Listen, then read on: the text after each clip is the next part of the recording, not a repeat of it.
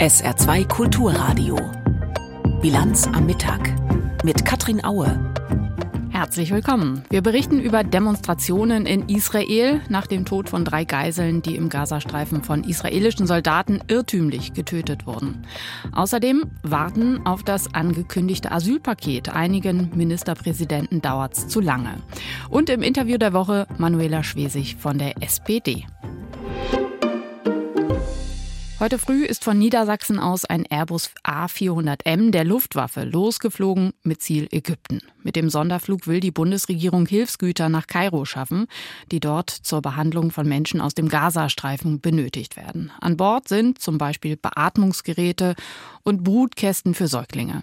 In der kommenden Woche sollen weitere Bundeswehrflüge im Rahmen einer EU-Luftbrücke für Gaza stattfinden. Währenddessen ist Israel schockiert über drei Todesopfer, Geiseln, die im Gazastreifen von israelischen Soldaten irrtümlich getötet wurden. Julio Segador berichtet. Bringt sie heim jetzt, skandieren die Demonstranten vor dem Verteidigungsministerium in Tel Aviv. Kurz nachdem die tragische Nachricht bekannt geworden war, dass das israelische Militär eigene Landsleute, die als Geiseln in Gaza gehalten wurden, getötet hat, versammelten sich hunderte Menschen, um für die Freilassung aller Verschleppten einzustehen. Der Tod der Geiseln durch die eigenen Soldaten hat ganz Israel schwer getroffen. Auch Ohar Avigdori, der selbst Familienmitglieder unter den Geiseln hat. Meine erste Reaktion war Trauer. Das sind Familien, die ich persönlich kenne und Menschen, die voller Hoffnung auf die Rückkehr ihrer Lieben gewartet haben. Es traf mich mitten ins Herz und zeigte mir, dass es jetzt einen Deal geben muss, um sie zurückzubringen. Und wir müssen mehr tun, um ihnen zu helfen, aus diesem Gefängnis herauszukommen. Noch ist unklar, wie sich der tragische Vorfall genau zugetragen hat. Militärsprecher Daniel Hagari bestätigte, dass die drei Männer, die am 7. Oktober von der Hamas entführt worden waren und seither als Geiseln gefangen gehalten wurden, versehentlich durch die eigenen Soldaten getötet wurden. Die näheren Details des Vorfalls sollen nun untersucht werden, so Hagari. Wir glauben, dass die drei Israelis entweder geflohen sind oder von den Terroristen, die sie gefangen gehalten haben, im Stich gelassen wurden. Wir kennen noch immer nicht alle Einzelheiten dazu. Jeden Tag gibt es eine Lagebeurteilung, jeden Tag, sowohl in Bezug auf Luftangriffe als auch auf Bodenaktionen. Wir gehen davon aus, dass sie entweder fliehen konnten oder aufgrund der Kämpfe in Chechaya im Stich gelassen wurden. Und leider führten die tragischen Folgen dieses Ereignisses zu ihrem Tod. Israels Ministerpräsident Benjamin Netanyahu zeigte sich in einer Mitteilung im Nachrichtendienst X schockiert über den Tod der drei Geiseln. Es sei eine unerträgliche Tragödie, schrieb er, ganz Israel traure um die Toten. Viele der Demonstranten geben ihm indes die Schuld an dem Vorfall, etwa Ilana Zefren, die eine klare Forderung hat. Er hat Blut, viel Blut an seinen Händen und er sollte jetzt zurücktreten. Menschen, die sich um dieses Land kümmern, sollten jetzt die Macht übernehmen und diesen Krieg hinter sich bringen. Alle Entführten müssen wieder nach Hause kommen. Möglicherweise könnte es dazu kommen, dass zeitnah zumindest einige der Verschleppten freigelassen werden. Medienberichten zufolge soll sich der Chef des Auslandsgeheimdienstes Mossad, David Barnea, in Europa mit dem katarischen Ministerpräsidenten Al-Sani treffen, um eine mögliche neue Waffenruhe auszuhandeln. Unterdessen hat Israel nach einer Entscheidung des Sicherheitskabinetts zugestimmt, dass der Grenzübergang Kerem Shalom von Israel direkt nach Gaza vorübergehend geöffnet wird, um mehr Hilfsgüter in das Kriegsgebiet zu bringen.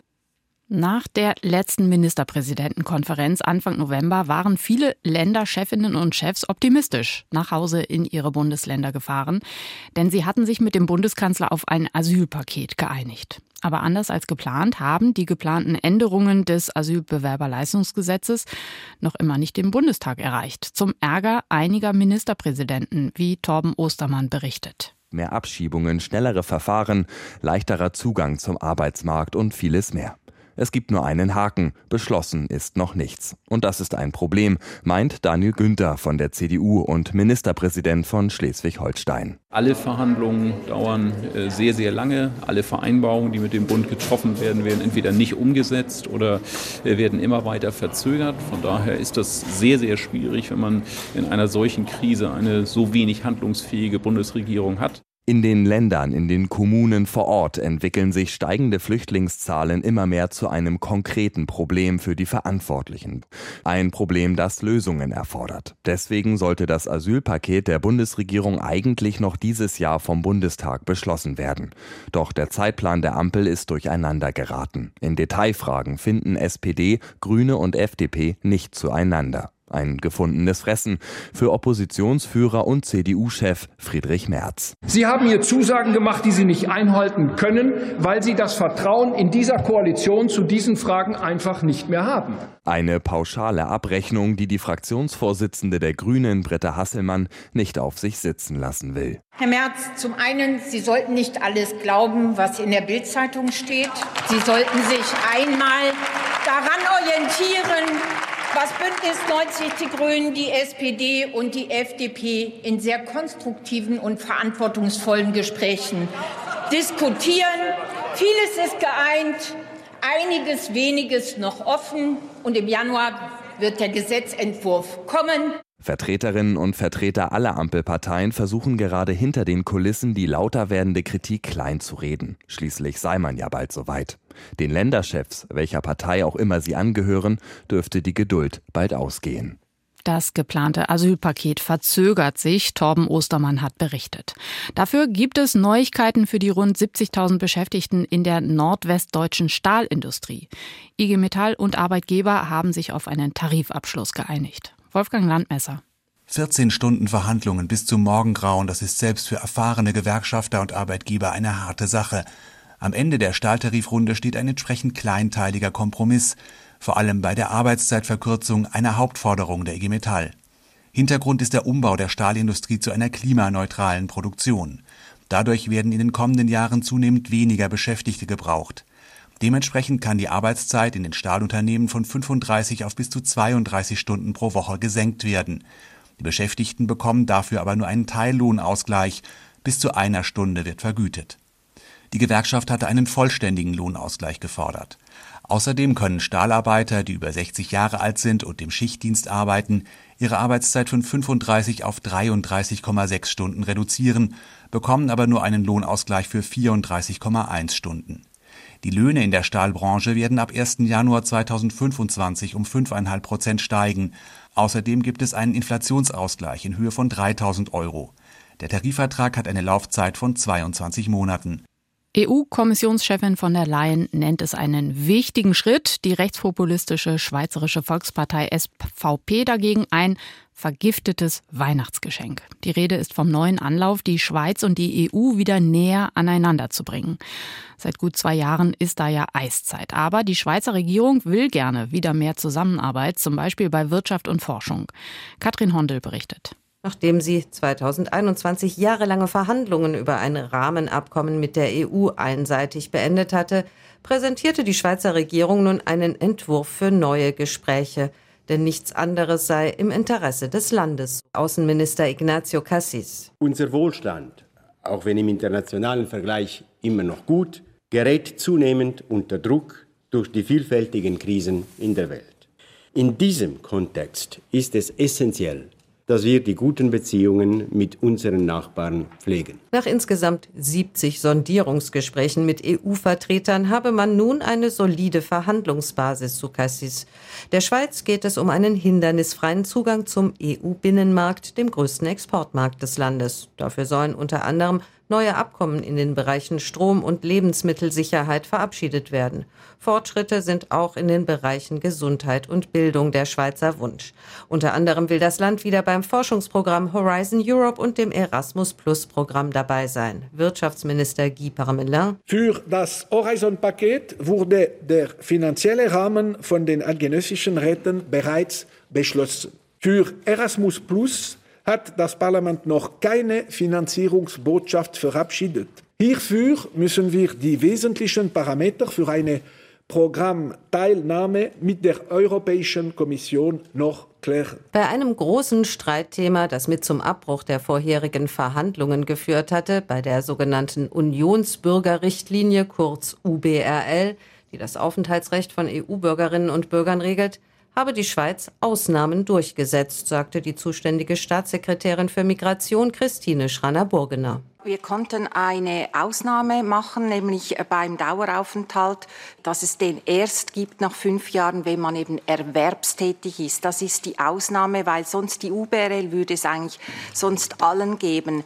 Aber auch mit der Übernahme bliebe die Zuwanderung aus EU-Ländern auf den Arbeitsmarkt ausgerichtet. Zu klären gibt es auch sonst noch vieles. Der Schweizerische Gewerkschaftsbund kritisierte in einer ersten Reaktion, die Schweizer Regierung habe in den Sondierungsgesprächen gegenüber der EU erhebliche Zugeständnisse gemacht, die etwa die Schweizer Löhne bei der Bahn gefährdeten. Der Teufel steckt im Detail, sagte auch Außenminister Cassis bei der Pressekonferenz in Bern. Im Brief an Frau von der Leyen wurde explizit festgelegt, dass während den Verhandlungen alles noch diskutiert werden kann von beiden Seiten.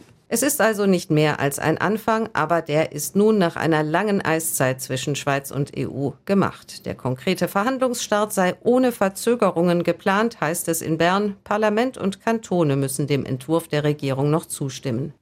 Zum Fußball. Anfang der Woche haben die Erst- und Zweitligavereine einen hoch umstrittenen Plan der deutschen Fußballliga abgenickt. Ab jetzt darf also ein Investor einsteigen. Ein Schritt, der schon im Vorfeld von Fangruppen scharf kritisiert wurde, Stichwort zunehmende Kommerzialisierung des Sports. Für dieses Wochenende sind entsprechend deutschlandweit in den Stadien Proteste angekündigt. Gestern in Paderborn ging's los und gleich richtig heftig mit Ausschreitungen durch die angereisten Fans von Hansa Rostock. Christian Schulze berichtet. Es riecht verbrannt, nicht gezündete Pyrotechnik liegt auf dem Boden und zerstörte Einlassdrehkreuze stehen samt Bodenfundament in der Ecke. Der Gästeblock im Paderborner Stadion ist nach dem letzten Spiel des Jahres eine Schneise der Verwüstung. Wenn da einige Vereinzelte ähm, dann komplett durchdrehen, das ist überhaupt nicht verständlich und das müssen wir schauen, wie wir das aufarbeiten. Die Vorkommnisse bringen Hansa Rostock Sportdirektor Christian Walter in Erklärungsnöte. Dabei begann alles ganz ruhig. Zwölf Minuten lang hatten beide Fanlager geschwiegen, aus Protest gegen die Investorenpläne der deutschen Fußballliga. Mit Ende des Boykotts flogen aus dem Hansa-Fanblock Raketen und Feuerwerkskörper auf das Spielfeld. Die Zweitligapartie wurde in beiden Halbzeiten minutenlang unterbrochen und stand unmittelbar vor dem Abbruch. Ich glaube, Raketen sind halt einfach gefährlich, ne? weil, man, weil man die nicht steuern kann. Äh, eine Rakete ist, glaube ich, auch äh, ganz nah an unserem eigenen Spieler. Das soll jetzt nicht das Kriterium sein, aber ähm, das sieht man einfach, dass man das überhaupt nicht kontrollieren kann. Raketen haben im Stadion nichts zu suchen. Was Hansa-Torwart Markus Kolke zum Zeitpunkt des Interviews nicht wusste, im Rostocker Block brannten nicht nur Pyrotechnik und Raketen, sondern auch die Sicherungen bei rund 150 gewaltbereiten Gästen durch. Noch während des Spiels wurden Toiletten angezündet, die Feuerwehr musste anrücken. Mit diversen Gegenständen, unter anderem Fliesen, wurden Polizisten und Ordner beworfen, 20 von ihnen verletzt. Emotionen sind erlaubt, äh, Meinungen sind erlaubt, aber eben nicht so, dass ähm, Leute in Gefahr gebracht werden. Oder wie in Paderborn, gar verletzt. Kurz vor Spielende Ende kletterte ein Rostocker Anhänger über den Zaun und attackierte einen neutralen Zuschauer. Der Mann wurde mit einer schweren Kopfverletzung ins Krankenhaus gebracht. Der SC Paderborn und die Polizei in Ostwestfalen sprechen von einer hohen kriminellen Energie. Der Schaden im Gästeblock wird auf rund 100.000 Euro geschätzt. Jetzt um 12.43 Uhr die Meldung von Tanja Philipp Mura. Bundeswirtschaftsminister Habeck hat die geplante Streichung von Agrarsubventionen verteidigt. Der Grünen-Politiker sagte, Kanzler Scholz, Finanzminister Lindner und er hätten diese Entscheidung im Sinne einer Gesamtlösung treffen müssen. Sein Parteikollege, Agrarminister Özdemir, habe die für die Bauern entstehende Belastung sehr deutlich gemacht. Finanzminister Lindner dagegen sagte, er sei offen dafür, die Streichung der Agrardieselsubvention zurückzunehmen und durch durch andere Kürzungen zu ersetzen. Özdemir warnte vor einem Höfesterben ungeahnten Ausmaßes, sollten die Kürzungspläne umgesetzt werden. Der Deutsche Bauernverband hat für Montag eine Demonstration am Brandenburger Tor in Berlin angekündigt. Die Vorsitzende des Verteidigungsausschusses Strack-Zimmermann spricht sich für einen Einsatz der deutschen Marine im Roten Meer aus. Hintergrund sind die jüngsten Angriffe von Houthi-Milizen im Jemen auf zivile Handelsschiffe, zuletzt auf einen Containerfrachter der Hamburger Reederei Hapag-Lloyd. Strack-Zimmermann fordert, die Marine solle zusammen mit internationalen Partnern die Schiffe schützen. Man müsse Terroristen jeder Couleur entschieden die Stirn bieten. Die Bundesregierung prüft bereits eine Bitte aus den USA um eine Beteiligung der deutschen Marine an einem Einsatz.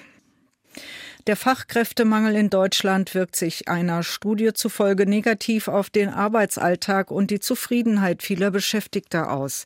Das geht aus einer Umfrage des arbeitgebernahen Instituts der deutschen Wirtschaft hervor. Dabei gab jeder dritte Befragte an, Angst zu haben, seine Jobaufgaben nicht mehr erfüllen zu können. 55 Prozent berichten von regelmäßigem Stress und fast 70 Prozent leisten Überstunden. Genauso viele übernehmen demnach Aufgaben außerhalb ihres Tätigkeitsbereichs. Das Institut sieht enormen Handlungsbedarf bei den Unternehmen, denn Personalengpässe führten bei den betroffenen Belegschaften zu häufigeren gesundheitlichen Problemen und höheren Krankenständen. SR2 Kulturradio. Bilanz am Mittag. Das Interview der Woche. Was für eine Woche wieder in Berlin. Am Mittwoch haben sich die drei Ampelparteien in der Haushaltskrise auf eine Lösung verständigt. Viele sagen endlich. Die Schuldenbremse soll 2024 wieder eingehalten werden. Die fehlenden Milliarden werden eingespart oder eingenommen. Zum Beispiel wird Energie teurer. Der CO2-Preis wird erhöht. Das trifft vor allem Menschen mit kleinem Einkommen. Man könnte auch sagen Menschen, die die SPD gerne erreichen möchte. Manuela Schwesig ist SPD-Politikerin und Ministerpräsidentin in Mecklenburg-Vorpommern. Evi Seibert hat sie zum Interview der Woche getroffen. Die Hängepartie der Ampel in Sachen Haushalt ist vorbei. Die fehlenden 17 Milliarden Euro für 2024 werden zusammengespart durch diverse Subventionen streichen, an anderen Stellen sparen. Die Leute sind jetzt ja überwiegend verunsichert, muss man sagen. Ja. Es wird teurer beim Heizen, beim Tanken, auch beim Strom. Aber niemand weiß zurzeit so genau, wie ihn das genau treffen wird. Ähm, was sagen Sie denn den Leuten, wenn die jetzt fragen? Ich sage erstens ist es gut, dass es endlich eine Einigung gibt. Zweitens ist es gut, dass in der Einigung klar ist, dass Dinge weiter finanziert werden, zum Beispiel wichtige Investitionen für Wirtschaft, aber auch keine großen Sozialkürzungen stattfinden, was ja viele befürchtet haben und einige auch wollten. Aber es ist auch klar, und ich finde, das muss die Ampel deutlicher und ehrlicher sagen, dass es zu Einschnitten kommt. Und wenn man zum Beispiel das sogenannte Dieselprivileg wegnimmt, dann mag das klimaschutzmäßig richtig sein. Das bedeutet aber ganz konkret vor Ort für die Angestellte, für den Arbeiter, für den Krankenpfleger, der mit Diesel zur Arbeit fährt, gerade im ländlichen Raum, dass es teurer wird. Die CO2-Preise ansteigen zu lassen, bedeutet ganz konkret, dass Energie noch teurer wird. Und das ist, geht eigentlich nicht, denn es ist schon zu teuer für kleinere und mittlere Einkommen.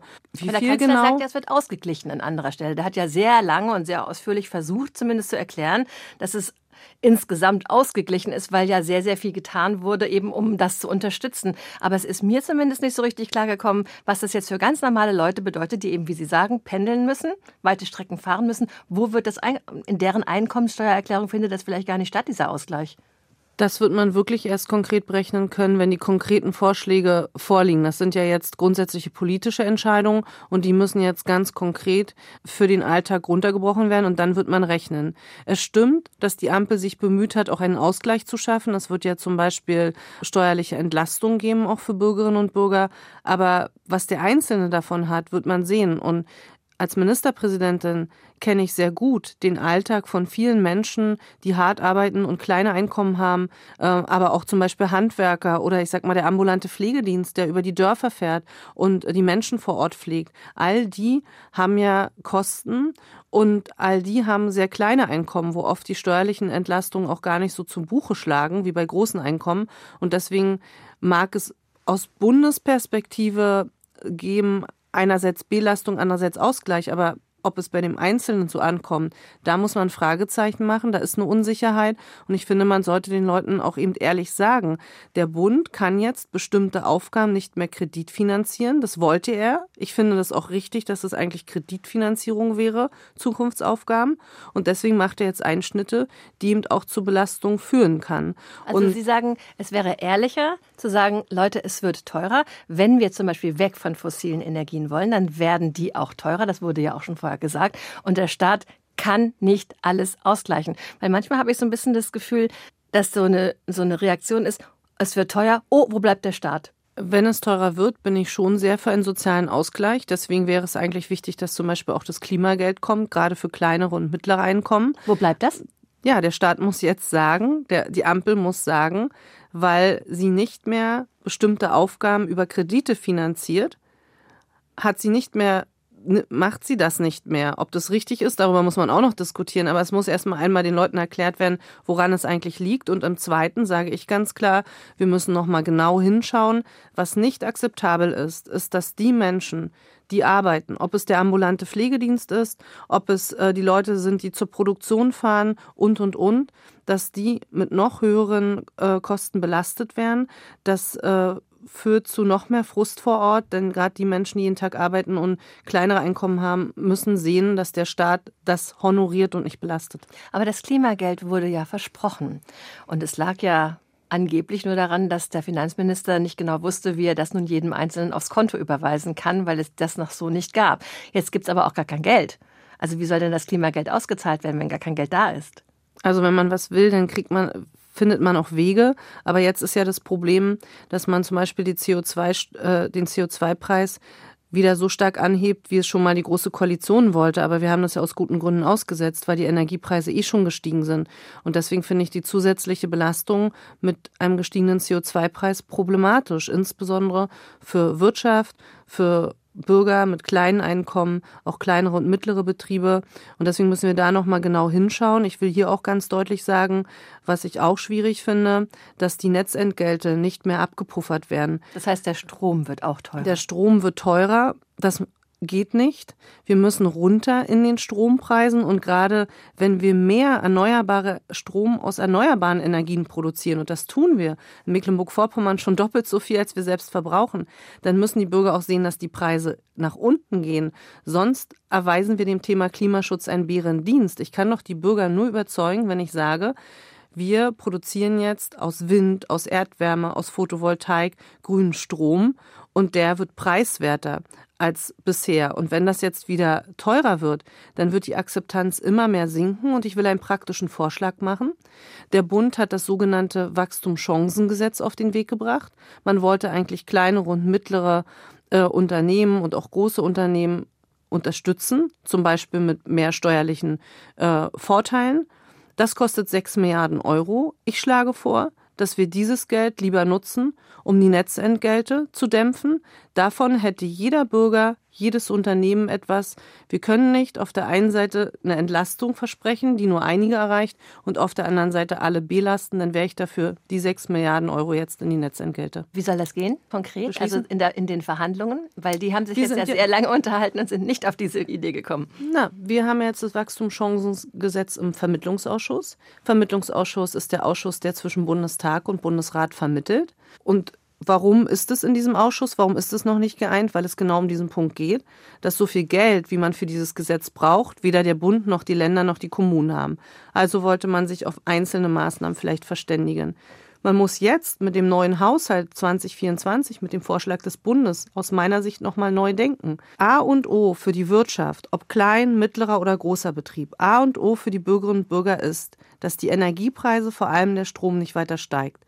Und wenn jetzt der Bund nicht wie ursprünglich geplant das Geld in die Hand nimmt, um die sogenannten Netzentgelte, die auf den Strompreis wirken, zu dämpfen, weil er das Geld nicht mehr hat, dann sollten wir das Geld aus was eigentlich für dieses Gesetz vorgesehen war, dafür nutzen, denn es ist viel besser, allen beim Strompreis zu helfen, als nur wenigen mit steuerlichen Vorteilen. Ein Punkt bei dieser Einigung ist, dass die Schuldenbremse erhalten bleibt. Manche nennen das Zukunftsbremse, die, die es nicht so gut finden. Die anderen sagen, es ist in Ordnung, dass wir den kommenden Generationen nicht so viel Schulden hinterlassen. Der Streit geht mittlerweile, und das werden Sie auch wissen im Bundesrat, auch quer durch die Parteien. Denn es gibt ja durchaus Ministerpräsidenten der Union, die diese Schuldenbremse jetzt auch nicht so unbedingt als zukunftsweisend empfinden. Glauben Sie, dass sich da demnächst was ändern wird? Denn Oppositionsführer Friedrich Merz macht jetzt nicht den Eindruck, als wollte er da irgendwie nachgeben. Die Schuldenbremse im Grundgesetz wird irgendwann weiterentwickelt. Es ist jetzt eigentlich nur eine Frage der Zeit und ich halte das auch für richtig. Die Gesetzgeber haben vor 15 Jahren sich überlegt, es soll eine Regel in Deutschland geben, unter welchen Bedingungen ich Kredite aufnehmen kann. Und äh, diese Regel ist jetzt durch das Verfassungsgericht ausgelegt worden und ich finde, da ist etwas bei, was nachvollziehbar ist. Wenn ich einen Kredit wegen der Corona-Pandemie aufnehme, kann ich nicht das Geld für Energiekrise nehmen. Das glaube ich für jeden nachvollziehbar. Aber es gibt andere strenge Regeln, die Jährlichkeit und Jährigkeit, die im Grunde fast unmöglich macht, dass ich eine Aufgabe über eine längere Zeit finanziere. Sprich bei einer Naturkatastrophe, wo klar ist, es ist nicht genau. in einem Jahr alles wieder aufgebaut. Und ich bin der Meinung, wir sollten diese Schuldenbremse weiterentwickeln zu einer Schuldenregel, die konkret beschreibt, wofür darf man nicht Schulden aufnehmen, zum Beispiel nicht für konsumtive Aufgaben. Können Sie das mal erklären? Ja, also nicht Aufgaben? für Personal, nicht für Sozialleistungen, aber für Investitionen in die Infrastruktur, was jeder kluge Unternehmer macht. Zum Beispiel in die Sanierung von öffentlichen Gebäuden. Überall Photovoltaik drauf, Wärmepumpe oder alle Stadtwerke machen jetzt Erdwärme, damit wir beim Klimaschutz vorankommen. Aber auch andere wichtige Zukunftsaufgaben. Dafür muss es doch möglich sein. Deutschland ist kein armes Land. Wir müssen doch auch wie Unternehmer in unsere Zukunft investieren können. Und da einen soliden Mix zu machen, dass man nicht einfach Schulden ohne Ende machen kann, dass man aber gezielt auch Kredite aufnimmt, die nach vorne gerichtet äh, auch in Zukunft helfen, das wäre generationengerecht. Denn das Verfassungsgericht hat ja zwei Aufgaben gegeben aus Generationsgerechtigkeit das Geld zusammenhalten, versteht jeder, und aus Generationsgerechtigkeit auch mehr für Klimaschutz für die jungen Generationen zu tun. Im Interview der Woche Manuela Schwesig, Ministerpräsidentin und aktuelle Bundesratsvorsitzende. Ein Punkt steht ja in diesem neuen Haushaltsplan, der tatsächlich schon so eine halboffene Tür ist, nämlich die Ukraine und die Situation in der Ukraine sollte sich das wesentlich verschlechtern, sei es, dass andere Geldgeber abspringen oder dass äh, die, die Situation insgesamt schlechter wird, hat der Kanzler klargemacht, dass dann eben auch eine Notsituation, also die Aufhebung in diesem Punkt in der Schuldenbremse beschlossen werden soll. Friedrich Merz nennt das Trickserei. Hat er recht? Nein. Die Ukraine befindet sich gerade in einer sehr schwierigen Lage und es ist ein starkes Zeichen, dass Deutschland sagt, unabhängig davon, wie schwierig gerade unsere Haushaltslage ist, die Ukraine kann sich weiter darauf verlassen, dass wir sie unterstützen. Das ist ein ganz starkes, wichtiges Signal. Und der Krieg wäre eine Möglichkeit, eine Ausnahme von der Schuldenbremse zu machen. Und die Ampel hat sich jetzt klug verständigt und gesagt, das machen wir jetzt nicht sofort, aber sollten die Kosten steigen, dann machen wir das, weil wir wollen eben gerade nicht, dass die Hilfe für die Ukraine gegen Unterstützung für Wirtschaft oder Bevölkerung gestellt wird. Ein anderer Punkt betrifft ukrainische Geflüchtete, allerdings nur so halb, denn ähm, das Sparen soll dadurch erreicht werden, dass Geflüchtete aus der Ukraine schneller in Jobs kommen das ist ja schon so ein bisschen eine Luftbuchung, weil man weiß ja nicht, gelingt das, wann gelingt das, wie gelingt das. Reicht das? Es wird jetzt darauf ankommen, ob der Bund mehr dafür tut, dass Flüchtlinge aus der Ukraine, aber auch aus anderen Ländern schneller Sprachkurse bekommen, unproblematischer. Viele Ukrainerinnen und Ukrainer haben jetzt ein Jahr lang Sprachkurse gemacht und haben jetzt viel bessere Chancen, auch in Arbeit vermittelt zu werden. Was wir vor Ort feststellen ist, wir haben viel zu wenig Sprach- und Integrationskurse und es ist zu kompliziert. Ein Beispiel für einen Sprachkurs muss es ein ausgebildeter Deutschlehrer sein. Warum müssen die Leute erst ein Jahr lang den Sprachkurs machen, können dann erst vermittelt werden? Warum machen wir nicht mehr Teilzeitangebote? In vielen Jobs könnte man schon jetzt arbeiten und parallel dazu in der Woche den Sprachunterricht haben. Die Arbeit ist ja die beste Integration und die beste Hilfe, auch Sprache zu lernen. Wir wollen pragmatischere Angebote machen können und mehr Angebote. Umso schneller Menschen Sprach- und Arbeitsangebote haben, umso schneller werden sie auch integriert. Und dafür hat unser Bundesland eine entsprechende Initiative im Bundesrat gestellt. Damit sind wir wir beim Punkt Geflüchtete. Bei der Ministerpräsidentenkonferenz im November wurden ja Beschlüsse gefasst, unter anderem eben, dass Flüchtlinge, die kein Aufenthaltsrecht haben, schneller abgeschoben werden können. Dieses Gesetz sollte im Januar in Kraft treten. Das wird so nicht stattfinden, weil die Fraktion der Grünen unter anderem dagegen ist. Fühlen Sie sich als Ministerpräsidenten da irgendwie nicht richtig ernst genommen? Ich mache mir ganz große Sorgen, dass äh, die Lage sich vor Ort in unseren Kommunen immer mehr zuspitzt. Ich finde es auf der einen Seite sehr richtig, dass wir humanitäre Verantwortung übernehmen. Und es wollen auch viele Bürgerinnen und Bürger und auch Bürgermeister. Aber viele sehen, dass wir an unsere praktischen Grenzen längst angekommen sind. Wir haben immer mehr Beschlüsse in den Kommunen, dass Flüchtlings, zusätzliche Flüchtlingsunterkünfte nicht ausgebaut werden sollen. Und wir haben die große Herausforderung, immer mehr Flüchtlinge unterzubringen. Mehr Flüchtlinge in kürzerer Zeit als in der Vergangenheit. Das ist unser ganz praktisches Problem. Das richtet sich nicht gegen unser individuelles Asylrecht, aber es ist eine praktische Tatsache. Und deswegen müssen wir Maßnahmen ergreifen, wie wir die Lage besser in den Griff bekommen. Und das Asylrecht bedeutet auf der einen Seite, dass wir Asyl gewähren, unter bestimmten Bedingungen und auf der anderen Seite unter bestimmten Bedingungen nicht. Und beides muss eingehalten werden. Die SPD-Politikerin Manuela Schwesig im Interview der Woche befragt von Evi Seibert. Zum Wetter. Es bleibt überwiegend trocken heute. Hier und da kann auch die Sonne scheinen. Bei drei bis sieben Grad maximal. Morgen erstmal Nebel und Wolken, aber es bleibt weiter trocken bei bis acht Grad. Das war die Bilanz am Mittag. Ich bin Katrin Aue.